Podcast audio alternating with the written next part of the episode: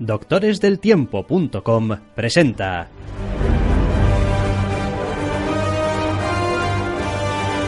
Entre cómics.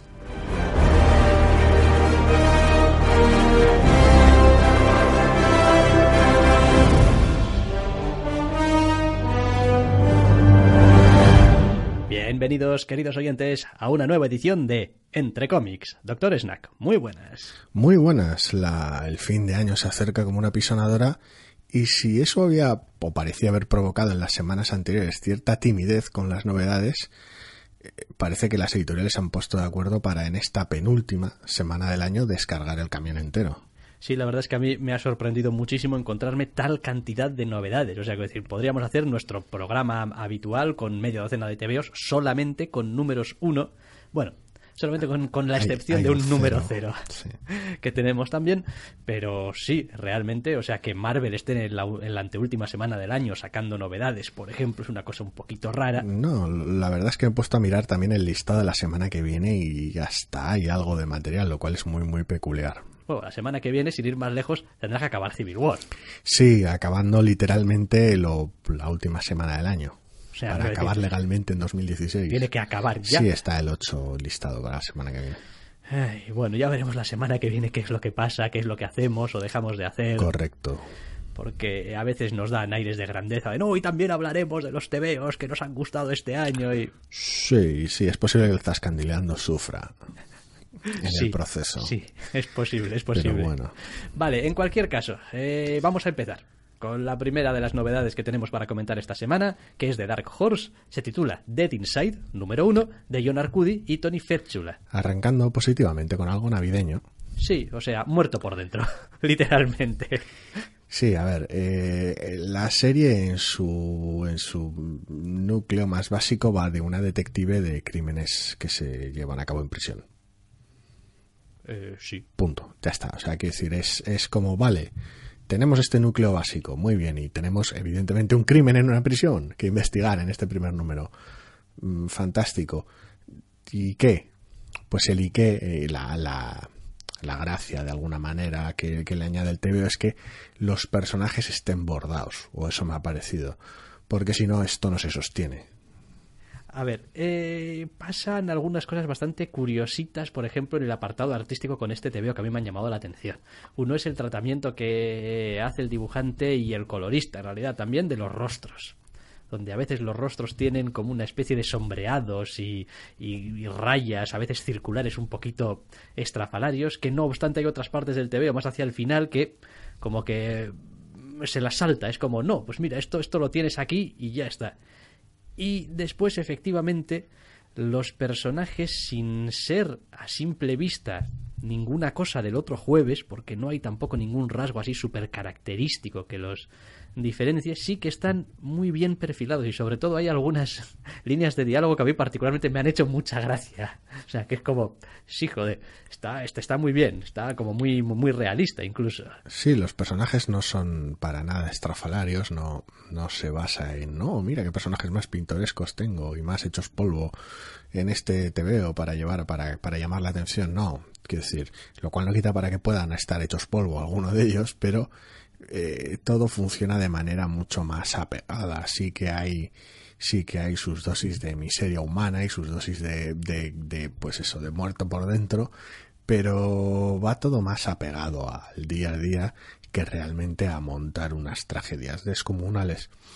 Al margen, el propio crimen como tal va ganando en interés según avanza el TVO, porque lo que sale empezar no tiene, no tiene ningún, no da demasiado juego, con lo cual el TVO cumple en ambos frentes que se plantea, quiero decir, tiene a personajes bien llevados in- investigando una trama interesante.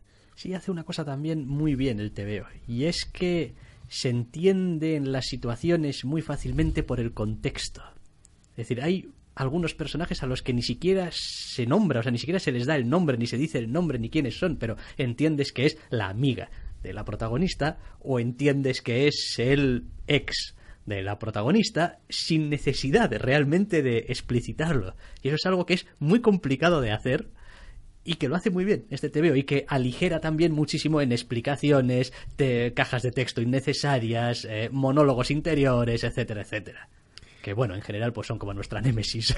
Nuestra némesis, hombre, tenemos una lista de némesis bastante amplia. Bastante amplia, la verdad. Y sí, excepto unos poquitos captions al principio y algún uso de, de de ellos para un diálogo fuera de pantalla, fuera de viñeta, por decirlo de alguna manera, no como un monólogo interno, eh, en general el TVO los, los omite por, por completo. O sea, eh, todo, todo el TVO funciona en base a las situaciones en, las que se desenvuelve la protagonista. No necesita llegar a su casa, mirarse al espejo y empezar a pensar en aquel momento fue cuando supe que tal y cual, porque después de lo que me había pasado con... No, no hay nada de eso. No hay nada de eso. El cómic tiene que tomar algún atajo para, para poder llevar a cabo su magia, pero la lleva a cabo no es, no es una puta pesadilla de ladrillo. No, la verdad es que yo he leído muy a gusto ¿eh? el TVO y ya digo, aunque estilísticamente hay algunas decisiones que son un poquito mm, ver, extrañas, no, pero tienen realmente, en fin, son un poco características. El arte es más, más atmosférico y más, más expresivo que realista, por decirlo de alguna manera, lo cual le resta consistencia, pero le aporta personalidad a un TVO que si no tal vez podría pecar de mundano. Sí, es que si no podría haber sido un TVO que se pierde en toda esa maraña que hay, porque hay bastantes TVOs de detective, resuelve casos, sí, negros, TVOs negros, etcétera, etcétera. Y, hombre, pues así, en base a esos dos elementos de hacer que el, el caso tenga su cierta enjundia y vaya un poquito complicándose y vaya teniendo sus vueltas y tal,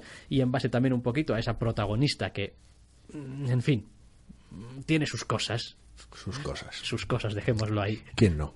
¿Quién no, verdad? Es precisamente lo que hace bonito el TVO, ¿no? Que los personajes tienen sus, cosas.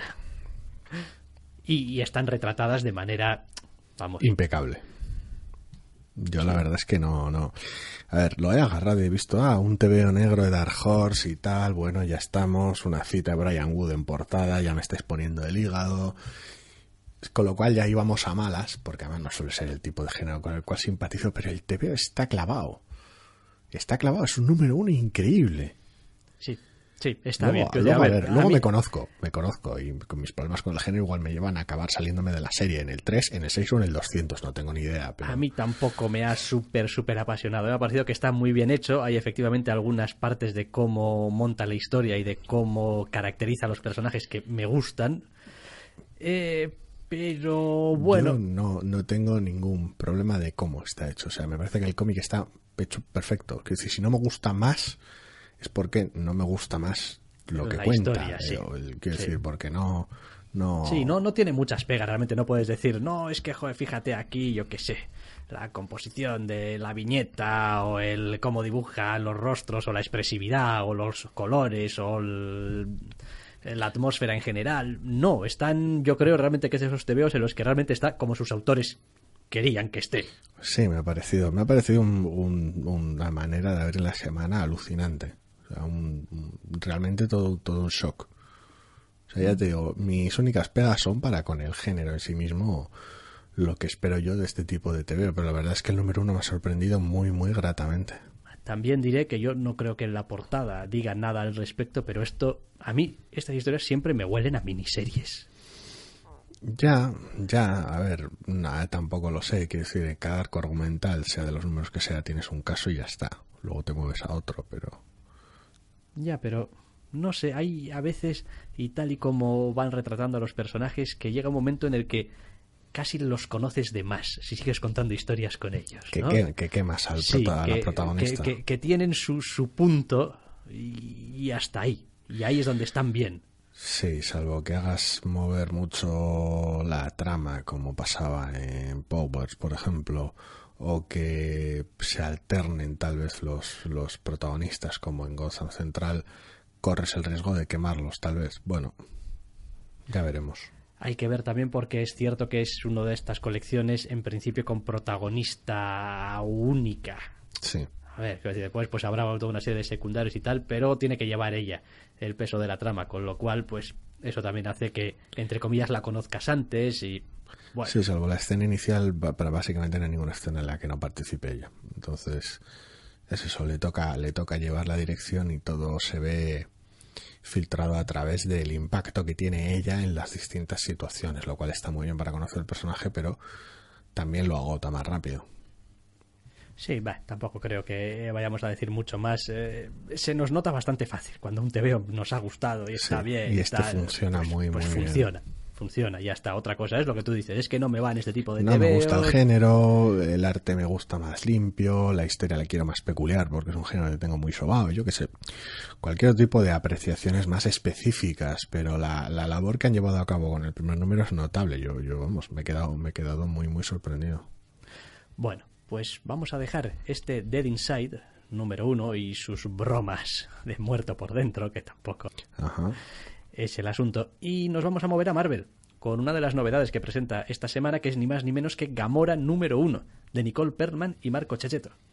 La cual, pues, toma el atajo fácil, por decirlo de alguna manera. Es como, ah, una colección unitaria de Gamora, ¿cómo la arrancamos? No, la vamos a arrancar en el pasado con historias de Gamora cuando estaba trabajando para Thanos y Pista. Y es como, joe, no. A ver, que no es que no sea un momento en el cual tengas potencial, pero nos pasa lo de siempre, que ya sabemos cómo acaba, entre comillas, por decirlo de alguna manera, que tienes bastantes limitaciones de lo que puedes hacer, con lo cual, pues sí, tiene su gracia, sobre todo si está bien contado. Checheto nos encanta, bueno, por lo menos a mí, como dibuja Sí, no, no, no, está muy bien. pero hasta ahí. Lo bueno que tiene es que los personajes, los tres, tanto ella como Thanos como Nebula, dan mucho juego entre sí. Sí, siempre ha sido un triunvirato muy interesante de explorar y que se ha explorado relativamente poco en cuanto a su relación directa en esta etapa, digamos, de la existencia de cada uno. Pero sí que es verdad que en realidad eh, le quita un poquito de relevancia a la, a la colección el meter a los personajes en este, en este periodo temporal en el que ya sabemos hacia dónde se dirigen. Sí, le resta tensión, vaya. Y también es verdad que yo, de estas colecciones que se ubican temporalmente en el pasado, normalmente, y que conste que este TVO está muy bien, ¿eh? Y se lee, oh, en un pispás y Thanos esto y Gamora lo otro y petarlo y tal, y unas peleas por aquí y tal, y los Badur y su padre, y ve. Es decir, fantástico, quiero decir, está, está muy bien hecho, está muy bien montado. Pero yo espero de estas colecciones un poquito ubicadas en el pasado algo más de retrato de personajes y menos acción y tal. Sí, no, a ver, retrato de personajes hay. El TVO se las apaña bastante bien y entiendo que buena parte de la acción está hecha para salpimentar el- este, este primer número. Es como, no, una pelea aquí, una bronca allá, un, un roce con Nebula, tal. De alguna manera es como te vende el TVO y te vende también la relación entre los personajes que es violenta. Pero entiendo que sí, que buena parte de los mamporros son porque es un TVO Marvel y porque había que adornarlo, porque se ve cierta intención de, de- de agitar a los personajes, de, de- ver a ver qué piezas se le caen y qué piezas se quedan, que es lo que resulta imprescindible Sí, también, para los tres personajes. también es probablemente una colección que en su forma actual... em, Dure ver, lo es- que dure. No, no, no dure lo que dure. Eso Ah. es una colección más que nada para todos aquellos que han llegado a conocer los personajes por las películas. Eh, con este lanzamiento tiene toda la pinta. Porque, claro, Nebula y Gamora... eh, De- eh, nunca. Ya, ya, ya. Jamás. En la vida, nada. Entonces, quiero decir, esto es un apaño. depende, sí, eso es. Es decir, Le aplicas coger- una capa de... Le aplicas una capa de de no, retrocontinuidad. sí, hombre, es lo mismo que han hecho con Star-Lord y tal. No, Star-Lord era este Star-Lord, pero ahora es el que lleva la, la- la chaqueta roja y El pues casco, tal. Y, bueno, pues está bien, pero los que hemos crecido con la otra Gamora, Este apaño, Pues- este camino del medio. A ver, está bien en, en la medida en la cual el personaje resultó y está bien caracterizado. Con lo cual este TVO cumple. Si bien la trama es un poquito genérica, es decir, se coge el espacio Marvel y se marca uno de estos, uh, gran raza y conflicto y violencia, artimaña y lugar absurdo, imposible al que ir a tener aventuras. Bueno, está muy bien llevado a nivel de ritmo, a nivel de arte, eh, está muy bien llevado. Los diálogos entre los personajes son, son interesantes y dan mucho juego. La trama como tal y la premisa de la serie ya, pues bueno, Sí, sobre todo de lo que me gusta de cómo guioniza los eh, personajes es que suenan con una voz que yo al menos he sentido como muy propia de los personajes. Es decir, no, no hay frases un poco que digas tú, jo, es que Gamora jamás diría esto, o Thanos no habla así. Teniendo en cuenta además lo totalmente puntilloso que soy con un personaje como Thanos, que no me haya parecido que está mal guionizado, ya es Vamos. Sí, esta semana, aunque lo tocaremos de pasada más adelante, esta semana había un número 2 de Thanos.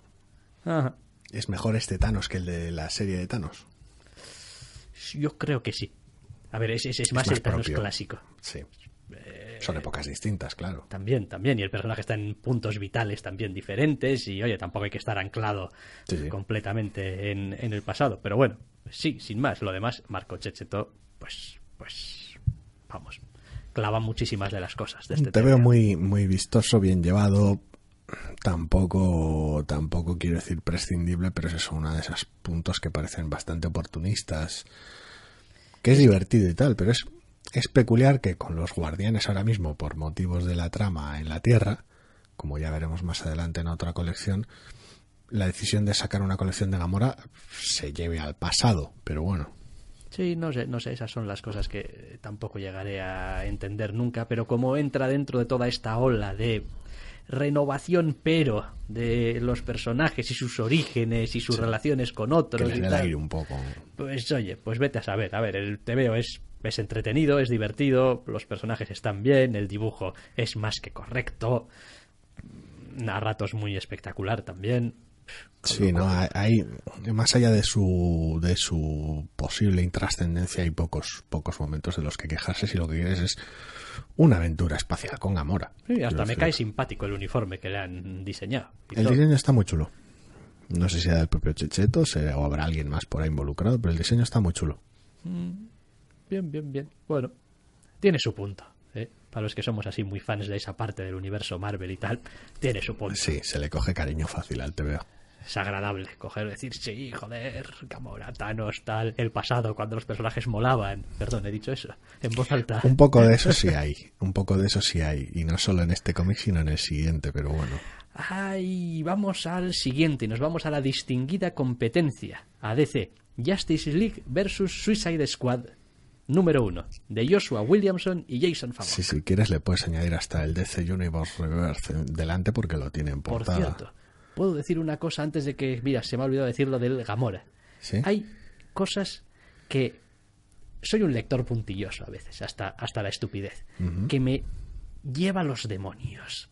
Una de ellas es cuando autores distintos no se ponen de acuerdo en cuál es el nombre de algo o cuál es la denominación de algo. Os pongo un ejemplo. ¿Cuántas veces habréis leído el Santa Santorum o el Santum Santorum del Doctor Extraño? No se ponen de acuerdo. ¿Qué es? Territorio delicado con el Dr. Rust. Eh, otras veces, eh, pues no sé, a ver, ¿con qué más suele pasar? En este caso, por ejemplo, que es a lo que voy, Con pasa, con, pasa con el título. ¿Eh? Momento Mori lo llaman, pero no es Momento Mori, es Memento Mori. Y si uno sigue eh, lo que ha sido Illuminati, los Illuminati, etcétera, etcétera, bueno, como coño se llamase la colección, ya no recuerdo qué era, si eran New Avengers o, o Vengadores o lo que sea, Memento Mori. Y si uno lee a Hickman, es Memento Mori. Porque Momento Mori no existe. Es decir, eh, la, la, la, la- A ver, sí, lo puedes utilizar para hacer un juego de palabras, pero Eh, en serio, que tengo No, que no, creerme sí. que querían hacer un juego de no me palabras. refiero a eso, pero bueno. Entonces, bueno, es el tipo de cosa que eh, pasaba en, en Secret Wars. En Secret Wars, la primera, hay un momento en el que llaman al Doctor Extraño sheriff de Agamato. Yo por mi hija Gamato, sí. Bueno, Y dices tú, hombre, a ver, hombre, suele ser más cómico cuando algún personaje habla en español y no hay nadie, por lo visto, en todo, en Eh, ya. todo el equipo creativo a mano al que preguntarle cómo se habla, como Dios manda y oh Dios mío. pero lo Pero curioso bueno. del asunto es que si fuese una cosa, decir, totalmente errónea, dices tú, no, es que en vez de poner eh, Memento Mori han puesto Momenti Mori. Dices tú, Ah, "Wow, un está todo, todo mal. loco, no, es que suelen ser una puta letra. Quiero decir, alguien, alguien pierde el norte o escribe de oído lo que ha dicho o no le revisan o lo que sea. Eso suele pasar. Asumo que es más un typo que otra cosa, pero bueno. Sí, un typo que nadie, Salvo que se reproduzca. nadie revisa un cuñado. Y ya También, está. también. Bueno, eh, sin más. A veces hay que echar un poco de espuma por la boca. Joder, y además sobre detalles importantes, cruciales y fundamentales de un TVO. Oiga, el título de un TVO es el título de un Que TVO. sí, que sí. Vale, venga. Como decía, Justice League vs Suicide Squad. Es que yo, con tal de no hablar de este TVO, hago lo que haga falta. Una de las cosas que, pues, si- siguiendo nuestra tendencia de no hablar del TVO, me ha encantado la publicidad que trae de una, de una miniserie Supergirl, que por cierto será la semana que viene, de Mariko Tamaki y Joel Jones. Oh, Joel oh, Jones. oh. Oh, Oh. bueno. Oh. Eh, todo malo no va. Pero bueno, esa es la semana que viene, así que vamos con el TVO ya de una vez y dejamos de hacer el idiota. A ver, cuenta. Que yo estoy ocupado. En fin, o sea, Justice League versus Suicide Squad, número uno de seis creo que son. Ya en sí mismo la noción es bastante ridícula. Tenemos a dos supergrupos con niveles de poder bastante dispares, en los cuales pues ya habrá que ah, ingeniárselas ya para la pelea, que lo cual las motivaciones para que se crucen también tela. El TVO tira de continuidad reciente, porque cosas en la colección de Batman. Entonces se convierte todo en un el Escuadrón Suicida está a sus cosas. La Liga de la Justicia decide intervenir en sus cosas porque Batman dice que esto no, esto no puede seguir así, porque que gentuza todo y pues puñetazos. Quiero decir, el núcleo de este primer número es ese y es bastante despropósito porque básicamente invierte un rato en mostrar al escuadrón en acción, una escena de acción que no importa en absoluto, a la Liga de la Justicia debatiendo el tema, que consiste básicamente en vale Batman, hacemos lo que quieras, Eh, porque ¿qué- eres Batman. dó- ¿Dónde acaba todo eso de no spoileamos los TVOs y no hablamos de ellos? Lo pone en la portada. Es la Liga de la Justicia contra el Escuadrón Suicida. He dicho que se han puesto de acuerdo para ir a pegarle, quiero decir. ¿Sabes? Bien, O sea, bien. lo pone en la portada. Spoilear sería hablar del final del TVO. Mm, mm. De toda esa gente que aparece que no son ni del Escuadrón Suicida ni de la Liga de la Justicia. Eso sería spoilear. Calla. Y ver. es ahí donde radica el, el interés real del asunto. Quiero decir, detrás de esto se, se halla una maniobra editorial que le apetece agitar ciertas cosas y sacar a pasear ciertos personajes, algunos de ellos enmarcados dentro de todo este follón rebirth divertidísimo. Y precisamente es ahí donde, donde cae el interés mío por la serie. A ver, vamos a decir cómo, cómo son las cosas. Esto tiene pinta en este primer número, que por cierto es uno de seis, creo ya Sí, sí. anuncian y tal.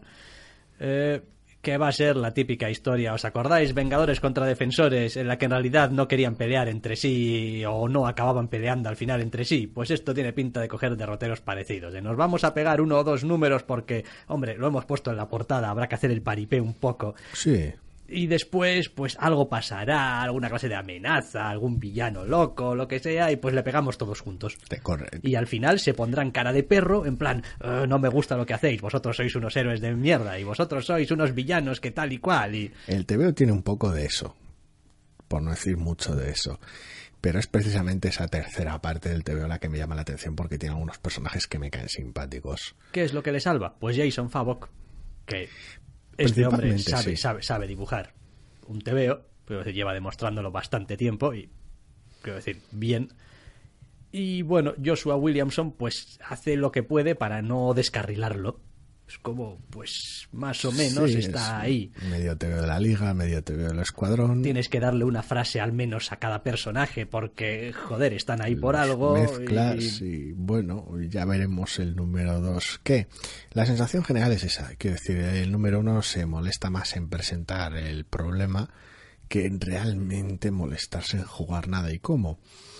Tiene la malísima idea de presentar a todo el mundo con rótulos.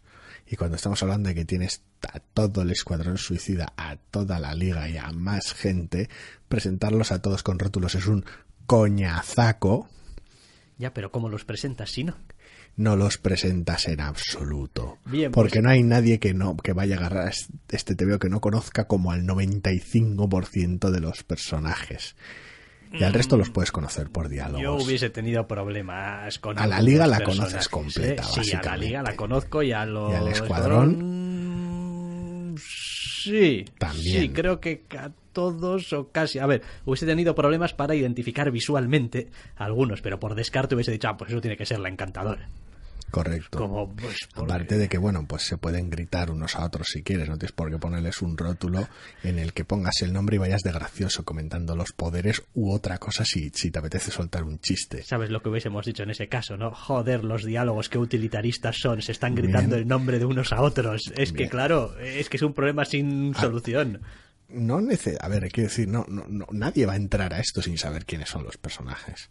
No necesitas hacerlo de Oh, una manera ni de otra. Pero las editoriales se hacen ilusiones, tío, de que todos los tebeos pueden ser el primer tebeo de alguien. Hombre, a ver, sí, uno puede ir al cine y ver Escuadrón Suicida, pues ya lo siento si, si hay alguien así, y, y decir, no, quiero más TVs del Escuadrón Suicida, porque pues la peli es una patada en la boca y vale, pues ¿por qué no el vas? tebeo peor no podrá ser y tal. Pues ¿por qué no te compras el TV del Escuadrón Suicida? Es decir, hay unos cuantos, le vas a donde tu librero y oye, Escuadrón Suicida, ¿qué? Y él te dirá esto y pum, te tirará TVs encima. No te tirará el número uno de un crossover con la liga. ya, pero es que digo igual yo. tú no estás muy convencido y el librero que le acaba de llegar fresquete, el número uno de este cosa, dice, buah, ¿sabes la Liga de la Justicia que van a hacer película de- del año que viene o, O sea, cuando coño sea? Pues O sea que hay que asumir que para que alguien que no conoce los personajes se coma este TVO hay que asumir mala fe. ¿No? No, hombre, no, mala fe no. Simplemente lo ves, te parece atractivo porque Jason Favok dibuja molón. Sí, y eso tal, sí, eso es y cierto. entonces tú, joder, aquí hay unos punchantes y tal, Pero y Batman car- y cartelitos con los Superman y- nombres, no sé. y No ya sé. está, joder. No sé, lo entendería más al final. Pero bueno, por, la re- por aquella la repesca. Bueno, un día de estos voy a hacer también un estudio de los coloristas más solicitados de DC. Aquí tenemos a Alex Sinclair. Porque creo que al final son los que le acaban dando a la mayoría de TVOs de DC, o a muchos de ellos, este feeling DC. Que dices tú, esto, esto es un TVO DC. Sí. Es decir, ves alguna viñeta aquí como alguna de algún profesor con gafas, tal, algún doctor con gafas pelirrojo y tal y cual, y los reflejos en los, en los cristales y la cara, dices tú, esto, esto es DC. Igual soy solo yo, ¿eh? No sé, no sé, supongo que sí. Eh, También la naturaleza, eh, en muchos casos, tan, tan, tan icónica de muchos de sus personajes cuando los ves en una splash de pelea y tal y cual. Es decir, el trabajo ya viene hecho ya en tu mente. O sea, sí, aparte de tu cerebro ve la viñeta, aparte de tu cerebro ve lo que le da la gana ver.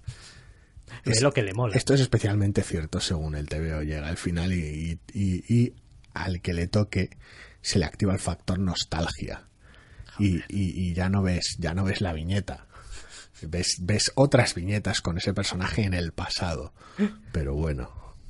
Sí, no, a ver, eh, la verdad es que, más allá de las eh, valoraciones estas un poco chorras de que si los personajes esto lo otro, El TVO es divertido. el TVO es divertido. Y promete traer más diversión. A costa de forzar la trama.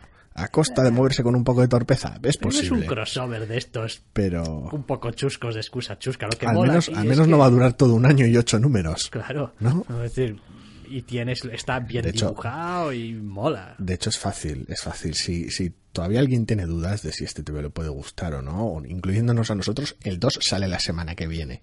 Perfecto. O sea que, Perfecto. A este, este Que es el sepa. tipo de, de crossover absurdo al que me apunto. Es como no hace falta saber nada de los personajes, te a va a importar un huevo conozco, cómo acabe, unos la conoces. unas risas, un exceso. Ya está. Está guay, sí, como, como, como crossover palomitero promete. Está bien, joder. Saca tu Batman con barba de dos días y tal, porque no es ni barba de tres días ni está afeitado. Es, es una cosa ahí como que se le nota que tiene algo de barba. Es como, no se ha pasado los últimos días por la Batcueva y tal, y pues está, Ha tenido cosas en su colección en una isla está un poco encabronado. así. relacionadas con ser Batman tan fuerte que le ha salido barba extra. Es que he sido demasiado Batman últimamente, con unos niveles de plot, armor que alucinas, y pues bueno, No, me hace gracia también porque viéndola hay alguna splash page con toda la Liga de la Justicia. Y si uno obvia un poco a algunos personajes y se queda, pues yo que sé, la Trinidad y Flash y Aquaman y tal. sí, porque esto lo de los linterna verde es, es- una farsa. es, es una situación realmente que incluso por el aspecto que tienen, que es como, coño, son los personajes de manual, del imaginario popular. Quiero decir, Superman con su... Falta Hal Jordan, sí. Vamos, Con pero... el antifaz. Sí. Pero vamos, el, el- el Batman es así como un Batman muy... oh, así, con su, su cara de estar enfadado. Wonder Woman no tiene ninguna de las cosas aquellas absurdas de rediseño, de que si un en el cuello, un no sé qué. Sí, a ver, yo echo de menos tener al detective marciano. Pero bueno, y Superman es, es el Superman, el Superman. Rebosa, rebosa clasicismo, sí, sí, sí, en su momento hablamos de, de Rebirth como tal, el número aquel que salió del evento y la fiesta, la nostalgia, ese reconocimiento implícito de errores y toda esa locura de vamos a traer de vuelta lo que nos dé la gana traer de vuelta. Lo que me ha gustado del Rebirth, que fuera, que era esa iniciativa de usar lo bueno y no pedir disculpas por ello, es decir, porque nos da igual, porque esto es DC, hacemos las trampas narrativas que hagan falta. Para ello, este TVO, lo que más me ha gustado ha sido precisamente eso. Haces lo que tienes que hacer para que tu TVO mole. Joder, es un TVO de superhéroes, es un TVO contra unos malosos y tal y cual, pues venga. Es decir, es, es, de alguna manera ser consciente de lo que eres y de lo que buscas. Vivan los punchantes, joder. Di que sí, a mí me mola leer estos TVOs. Con la Liga de la Justicia repartiendo mamporros. Porque, a ver, yo reconozco que, a ver, los Vengadores son los Vengadores y tal pero nadie reparte mamporros, mamporros, mamporros como la Liga de la Justicia. La Liga de la Justicia, cuando te pega, pegado te quedas. Pegado te quedas, efectivamente. Sí, a ver, depende de quién lo lleve a cabo, como siempre, pero bueno. En fin, vale. Este, este crossover promete traer unas cuantas risacas, sí. Sí, sí, sí, sí, sí, sí. Se hablará, se hablará de este TVO. Bueno, dejamos este Justice League vs Suicide Squad, número uno de Joshua Williamson, autor al que yo le tengo ahí por Birthright siempre un poco controlado y bueno, que tampoco se desvíe demasiado con otros trabajos, que lo que tiene que hacer es escribir Birthright. Y nos vamos hasta Boom, para recuperar un número unitario, en realidad. Un, feeling navideño. Un feeling navideño. Klaus and the Witch of Winter es el título de Grant Morrison y Dan Mora. Y en realidad, pues es una historia con el personaje de la miniserie Klaus. Sí, sí, es traer al, Santa Claus de la barbarie y de la superacción este que se marcaron en aquella colección y traerlo para un número unitario de temática navideña. Quiero decir, y no hay mucho más que decir. Tienes tu amenaza de turno, tu ambiente navideño, tus escenas de acción y el TVO es bastante divertido. Está bien llevado, pero se me ha quedado aparte de que bueno, todo este, todo este tema de revisión, de fábulas y demás, nunca me ha hecho demasiada gracia. Se me queda una sensación de como que está apresurado, tal vez. De como que tarda demasiado en llegar a la amenaza, por decirlo de y luego la tiene que resolver demasiado rápido porque no le dan las páginas. A ver, aquí pasan varias cosas. Y es que para los que tenemos leído Klaus, y yo reconozco que es una de las miniseries que más me han gustado recientemente, me parece que está muy bien escrito, no tiene ninguna de las idas de olla muy, muy locas de Morrison. Está dibujado muy bien por, por este, por Dan Mora. Eh, encontrarte al protagonista en esta situación en la que empieza la historia es un poco chocante. Entonces, una de dos. O no das ninguna explicación y tiras hacia adelante con ello, que era una de las opciones que tenías, o si no, necesitas esas páginas que quemas poniendo un poquito en contexto las cosas. Y como después vas a seguir tirando un poco de cosas del pasado y tal, aunque no las hayas contado, pero que tienen que ver con, pues tampoco está mal tener un poquito de contexto. No sé, yo creo que si se iba a resentir el ritmo tanto como a mí, me parece que se resiente, que o sea, ya cada cual, creo que tenían que haber aplicado con más generosidad la regla del por qué mola y no explicar nada. ¿Quién es este tío? Este es Santa Claus, pero reventando cosas, porque sí. Y ya está. Y ahora va a haber un tipo de desafío de temática navideña y se va a pegar con algo. Porque Santa Claus es badass. Y, y tira para adelante. Hombre, yo también entiendo un poquito lo que yo creo que ha querido hacer aquí Grant Morrison. Porque en su propia miniserie ya ha tenido los problemas y tal y cual, y las dificultades y tal y cual, hasta digamos que en cierto modo Em, aceptar su rol y ser un poquito consciente de lo que puede y no puede hacer y dónde están un poco sus límites y cuáles son sus atribuciones y sus poderes, etcétera, etcétera. Entonces, que aquí un enfrentamiento que un enfrentamiento se hubiese alargado demasiado tampoco tiene mucho sentido porque es decir o puedes con el malo o no puedes con el malo no es tanto el enfrentamiento como la resolución la suerte de epílogo que tienes como la sensación que me da es que invierte tanto tiempo con la, el principio o, tal vez con la pelea o con el, con el prefacio de dicha pelea, por decirlo de alguna manera, que luego no le da tiempo a, a conseguir ese, ese, ese feeling de anual navideño en su, en su epílogo final, en su, pues al final es Navidad y las cosas salen bien porque mm, trabajo en equipo y el poder del amor o lo que sea que quieras contar Y, a ver, alguien podrá pensar, ah, pero es que Grant Morrison igual no quiere esa mierda para su TVO. Es posible, pero está ahí, solo que está ahí contado deprisa. Entonces, claro, se me hace raro.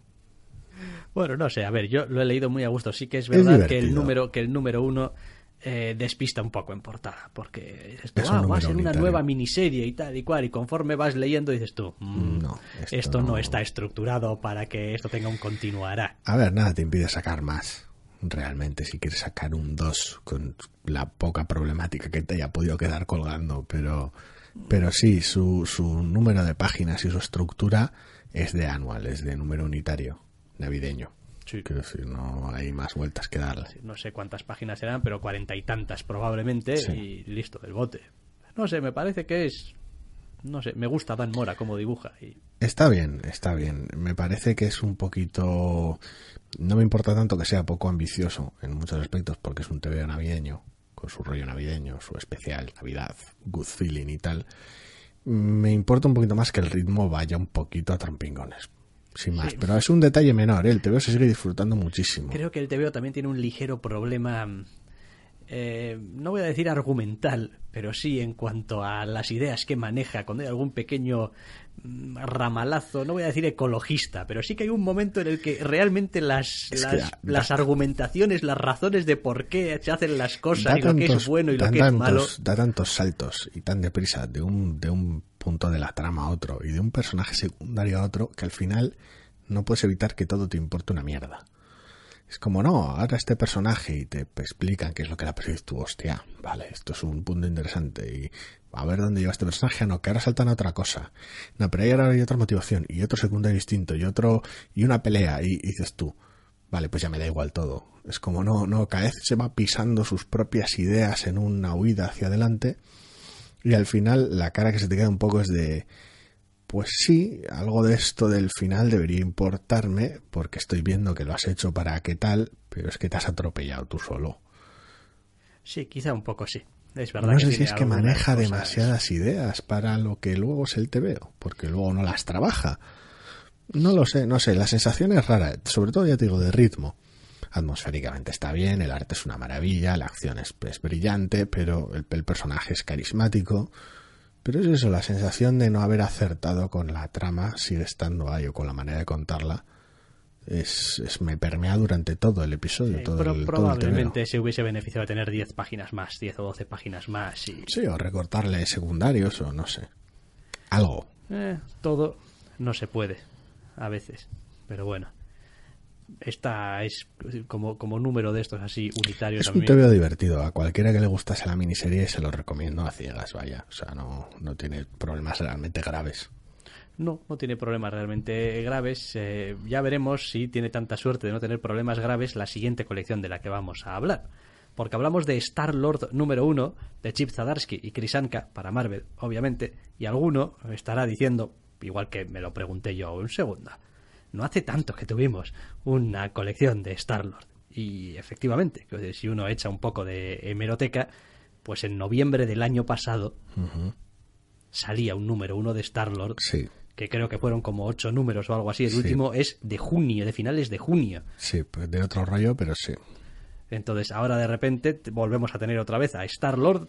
En este caso sí, mientras que la colección de Gamora, como ya hemos comentado, está ambientada en el pasado en una especie de pasado ficción influenciado por las películas, pero pasado al fin y al cabo, a Starlord nos lo deja en el presente. Después de que cosas en el evento sin fin hayan pasado, tenemos a Star-Lord y a sus colegas en la Tierra, y, él está triste y acabado y jodido porque es Star-Lord. Y cuando no está triunfando por la galaxia, está siendo un pringao.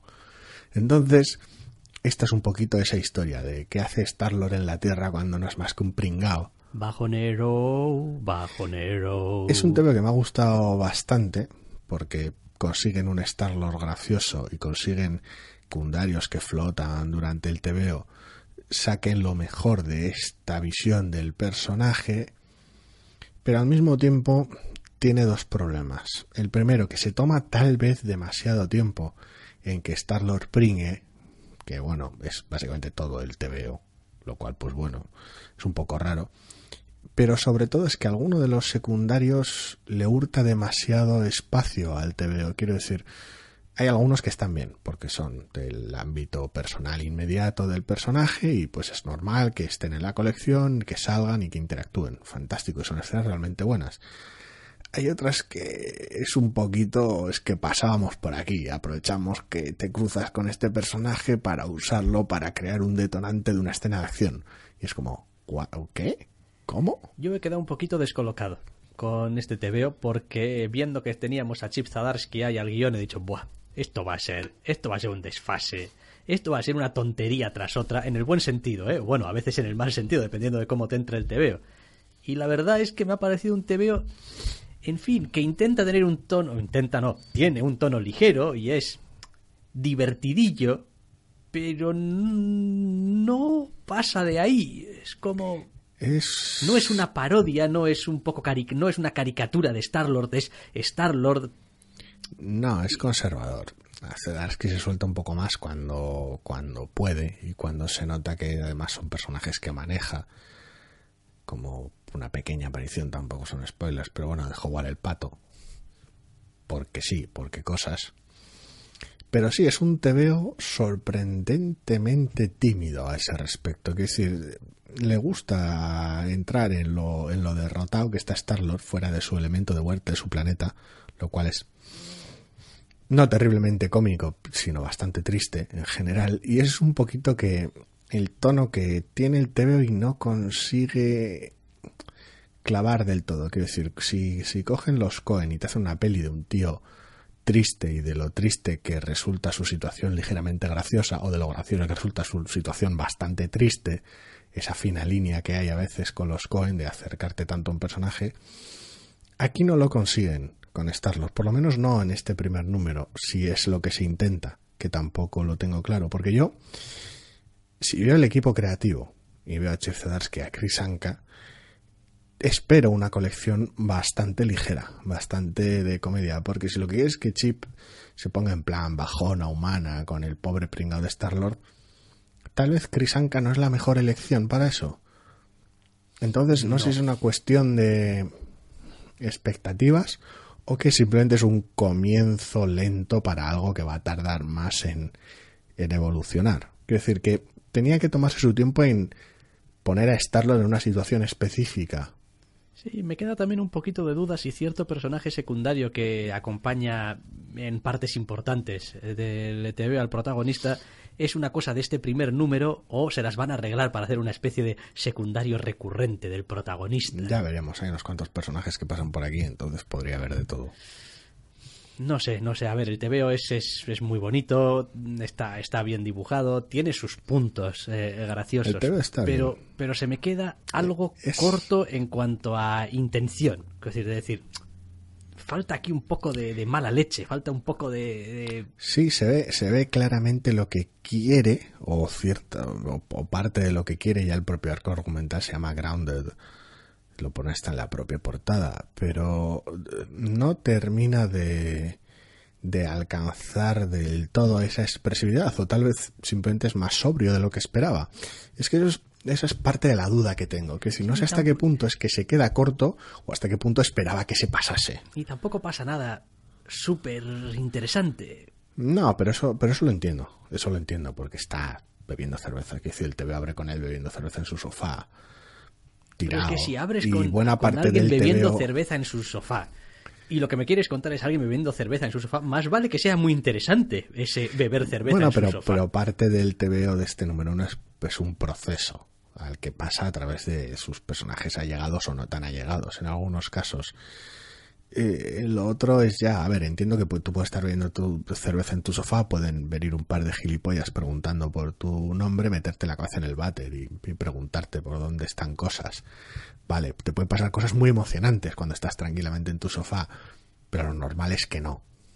Ya. Entonces, bueno, bastante tiene el veo ¿Sabes qué es lo que suele pasar? Que esas opciones, esas posibilidades en las que no pasa nada interesante, no, haces una película con ellas y no haces un TV con ellas. Hombre, sí, ahora es que nadie se me en tu alfombra, pero a ver, no sé. La sensación general es eso, es, es de, de, incertidumbre. Quiero decir, el TV está bien, el TV me ha gustado cómo está estructurado pese a todo, pero no termino de ver si son mis expectativas con Fedarsky porque quería algo súper chiflado o que simplemente se ha quedado corto a la hora de alcanzar el, un tono adecuado. Pero bueno, es una duda que se resolverá fácilmente con números posteriores. Una vez que ya he leído este y ya sé, vale, esto lo has empezado así, ya sé lo que buscas.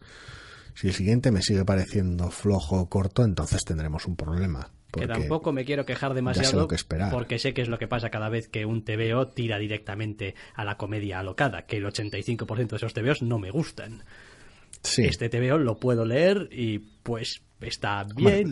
las pocas veces que esos TVOs te gustan suele estar involucrado el propio Zedarsky, con lo cual a pues veces sí, a veces sí, pero eh, pero vaya, no no es mi mi zona de confort. Ya, ya, en ese sentido, este TVO pues, se puede leer fácilmente por cualquier lector, independientemente de la tolerancia al humor que tenga. Es eso, yo creo que le falta, o, o, me falta a mí encontrarle el punto al TVO, o al propio TVO le falta encontrar el tono que quiere. No sé cuál de las dos cosas serán, pero bueno, hay cierta incomodidad ahí, por ahora. Bueno, es un número uno también, es Star-Lord también. Bueno, ya veremos. Realmente, realmente es jodido, pero yo diría que el Star Lord de, la película casi casi es que lo conoces mejor que este Star Lord de los TVOs. Este Star Lord de los TVOs no hace un cuñado, no, no, no hace nada. se dedica a ir de un sitio a otro siendo un trozo de carne la mayor parte del tiempo. Es posiblemente el personaje que peor ha salido parado de la estancia de Bendis en la colección de Guardianes. Habría que verlo, pero vamos. A, alguien le tiene que tocar sacar la pajita más corta. Supongo. Así que, vale, eh, vamos con la última novedad de la semana y como decíamos hay un número cero.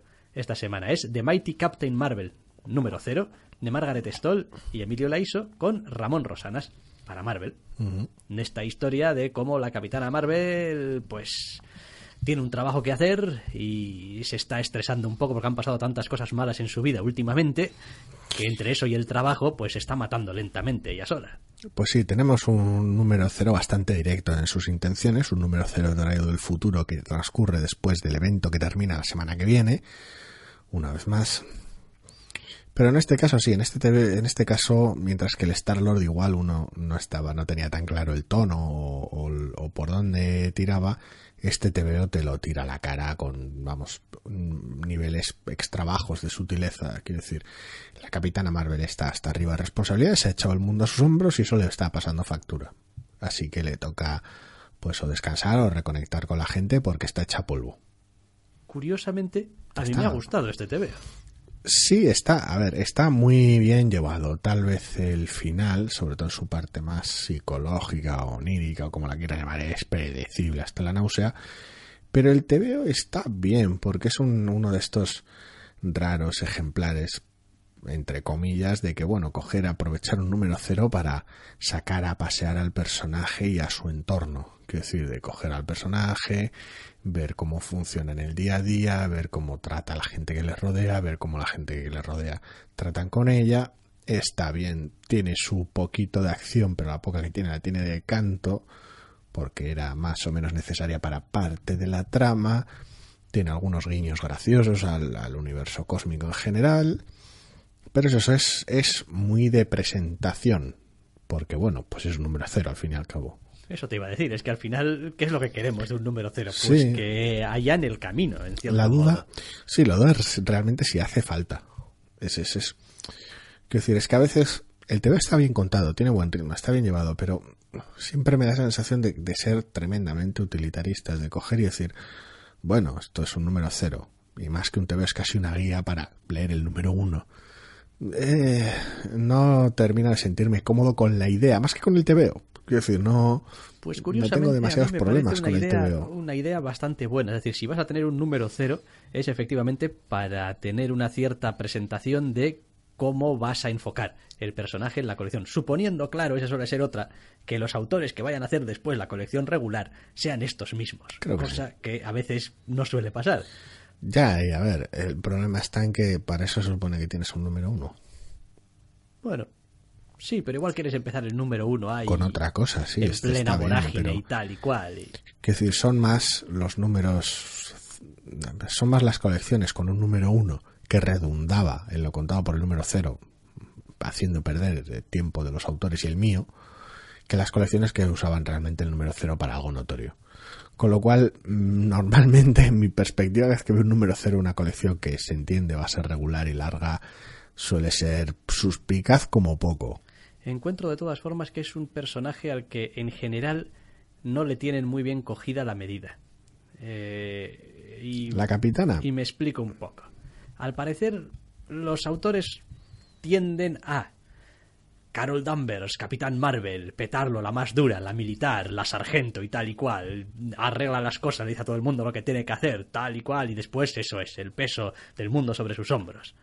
Y la otra vertiente. No, la Capitana Marvel, pero en realidad es también una persona humana, entonces tiene momentos súper chorras con la gente y súper entrañables, y es también súper blandita, y tiene sus amigas, y tal y cual. Y dices tú, a ver, No es incompatible. no, no es incompatible, pero, pero tienden a los dos extremos, incluso a juntar el mismo personaje en, la misma, en el mismo TVO con los dos Pero extremos. es una cuestión de consistencia y de no ser demasiado exagerada en ninguno de los dos aspectos.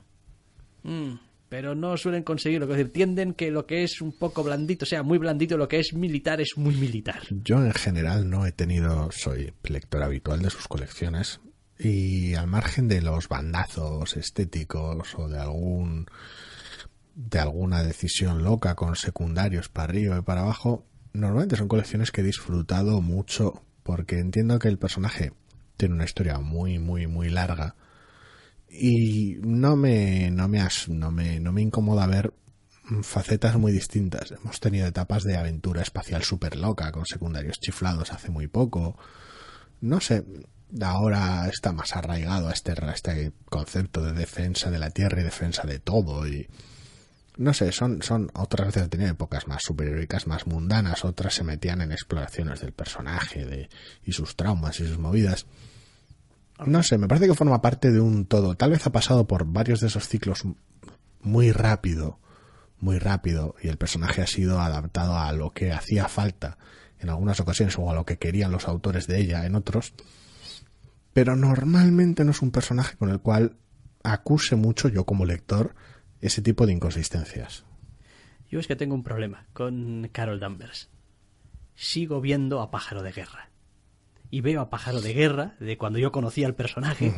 Y veo a la Capitana Marvel y digo, Sí, te falta todo el camino del medio. me falta el camino del medio y no acabo de entender demasiado bien cómo acaba, cómo, De pasa uno de, de A a B. Hombre, es como, pues con más de 20 años de historia del TVO es igual. Ya, Ese es- parte del problema. Ya, pero... ¿Cómo concilias una cosa con decir, otra? es que, es que casi casi en algunos aspectos ha pasado a ser justo lo contrario de lo que era. En plan, Hombre, me- una cabeza caliente que se metía en todos los problemas de cabeza y tal y cual, no sé qué, y es- ahora... es que son, es- son décadas de TVOs, es que es eso, es que a veces me sorprende lo fácil que, que aceptamos, pues eso, Star-Lord, por ejemplo, ya que lo hemos tenido esta semana, y no, ahora Star-Lord es así y, y te tiras para adelante y... Bueno, lo aceptarás tú. Sí, no, no, en A mí general. todavía me rechinan los dientes. Me refiero en general, buena parte de, de, lo- de- de los consumidores, por los ¿Y lectores. por qué no ha tenido tampoco colecciones regulares, constantes, presencia en el mercado? Ya, en pero es que claro, es que esa misma etcétera, presencia etcétera? va acompañada de historias en las que le pasan cosas. Entonces que Pero es que el pobre Star-Lord, hasta que lo sacaron Abnett y Lanning para hacer Annihilation y tal y Sí. cual, estaba perdido, en, en- no le Me importaba refiero a que no tienes una cosa sin la otra. Que es decir, si el personaje es difícil aceptar ciertos cambios porque es un personaje con mucha presencia, esa misma presencia le ha hecho tener historias que justifiquen esos cambios. Si se han hecho bien las cosas, evidentemente. Con lo cual es un poco. El problema está cuando el personaje ha tenido presencia, pero, pero dicha presencia ha permanecido opacada porque son colecciones que tal vez no han funcionado bien, o no se han seguido, no han, no han triunfado, no se han vendido igual de bien, y de repente los cambios parecen de la noche a la mañana, cuando no es del todo cierto. Que no digo que el trabajo aquí sea súper sólido, es un número cero, no tengo ni idea. Pero hasta ahora yo he aceptado, yo he aceptado bien los cambios. No tengo ni idea de hasta qué punto han podido ser bruscos, pero siempre han venido con autores de primera línea. No, no, y, este te veo también está bien, ¿eh? Es decir, a mí me ha gustado bastante porque, como digo, realmente tengo solamente partes muy, muy determinadas de la historia del personaje en la cabeza, con lo cual todo lo que me van dando de Ya. contexto, pues No, me los, ayuda un los secundarios lo visten muchísimo, sobre todo en este caso concreto, porque otras épocas, pues iba, iba Carol Danvers por ahí a sus cosas, con sus traumas a veces y ya estaba aquí to- todo el asunto este de proteger la tierra, todo el asunto de Alpha Flight y demás, nutre al personaje de un montón de secundarios que te visten muchísimo la historia. Es lo mismo que pasaba en las etapas anteriores. La Capitana Marvel se iba de aventura por el espacio, pero no se iba sola. Entonces, todas esas circunstancias vestían muchísimo al personaje, ya no es lo mismo que en otras etapas, donde el personaje quedaba o muy desarraigado o demasiado enmarcado por estar en los Vengadores. Bueno, no sé, le daremos una oportunidad. Es un buen arranque, pero ya digo, mi suspicacia por los números cero sigue ahí. Mm.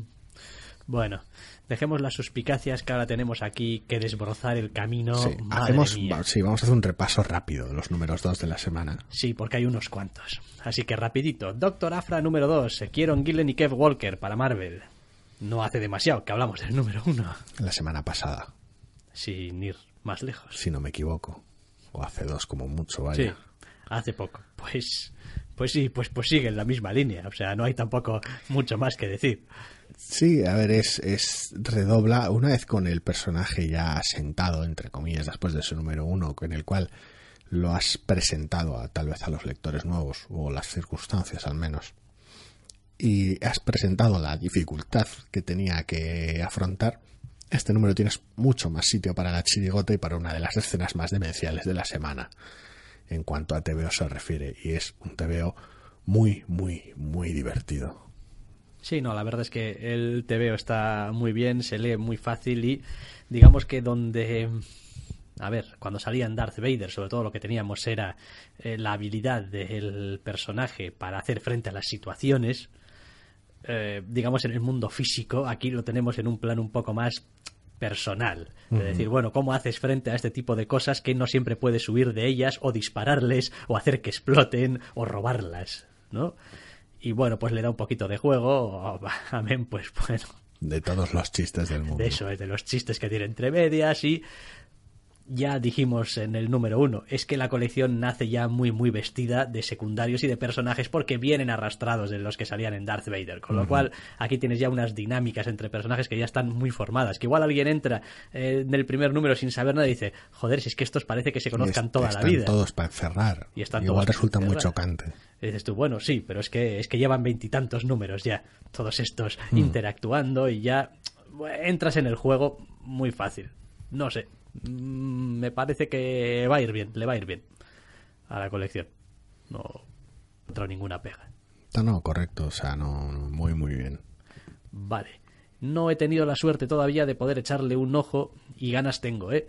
A Ether número 2 de Matt Kint y David Rubin para Dark Horse. Sí, yo sí que tenido la oportunidad y la verdad es que consigue mantener la forma. Quiero decir, el TVO sigue haciendo equilibrismos con los dos mundos, con las dos historias, con la historia personal de este detective, vamos a llamarlo así, por, ser breves y tampoco destripar mucho. Y por otro lado, con el caso que le ocupa, y consigue equilibrar ambos aspectos. Esta vez, con el TVO ya en marcha, se atreve a intercalarlos con más frecuencia, en vez de hacer cierto enmarcado de la historia. Con lo cual, las dinámicas son, son mucho más ágiles, sin llegar a resultar confusas, y permite entrelazar ambas historias, permite ver por qué el personaje reacciona de ciertas maneras o piensa de ciertas maneras, y el TV está muy, muy bien llevado. Vale, me imagino también que a David Rubin no se le ha olvidado de un mes para otro dibujar. No. Eso está claro. Quiero decir, no, el TVO en muchos aspectos es, es una delicia. Vale, ok. Solamente con eso, porque bueno, Matt Kint le tengo, mm, vamos, un cariño limitado. O sea, decir, sé que ha he escrito cosas que me han gustado en el pasado. También tengo cierta O idea en la que cabeza. no. También tengo cierta idea en la cabeza de este señor a veces empieza bien y lo acaba un poco, me acaba perdiendo un poco por el interés, por el camino, pero bueno, confío ya en que, veremos. En que vaya llevándolo bien. Además, no sé si no dijimos que esta era una limitada de 9 o algo así, puede ser en su Mm, momento. ahora mismo no caigo. No, no lo dice, ¿no? Bueno, no lo sé, no importa. Porque tenemos más números doses. Esto no se acaba. Sí. Invincible Iron Man 2, Brian Michael Bendis y Stefano Caselli para Marvel. Sigue estando bien, pero sigue dando cierta sensación de trámite, de colección que todavía está por empezar de verdad. es a tener el síndrome Brian Michael fucking Bendis.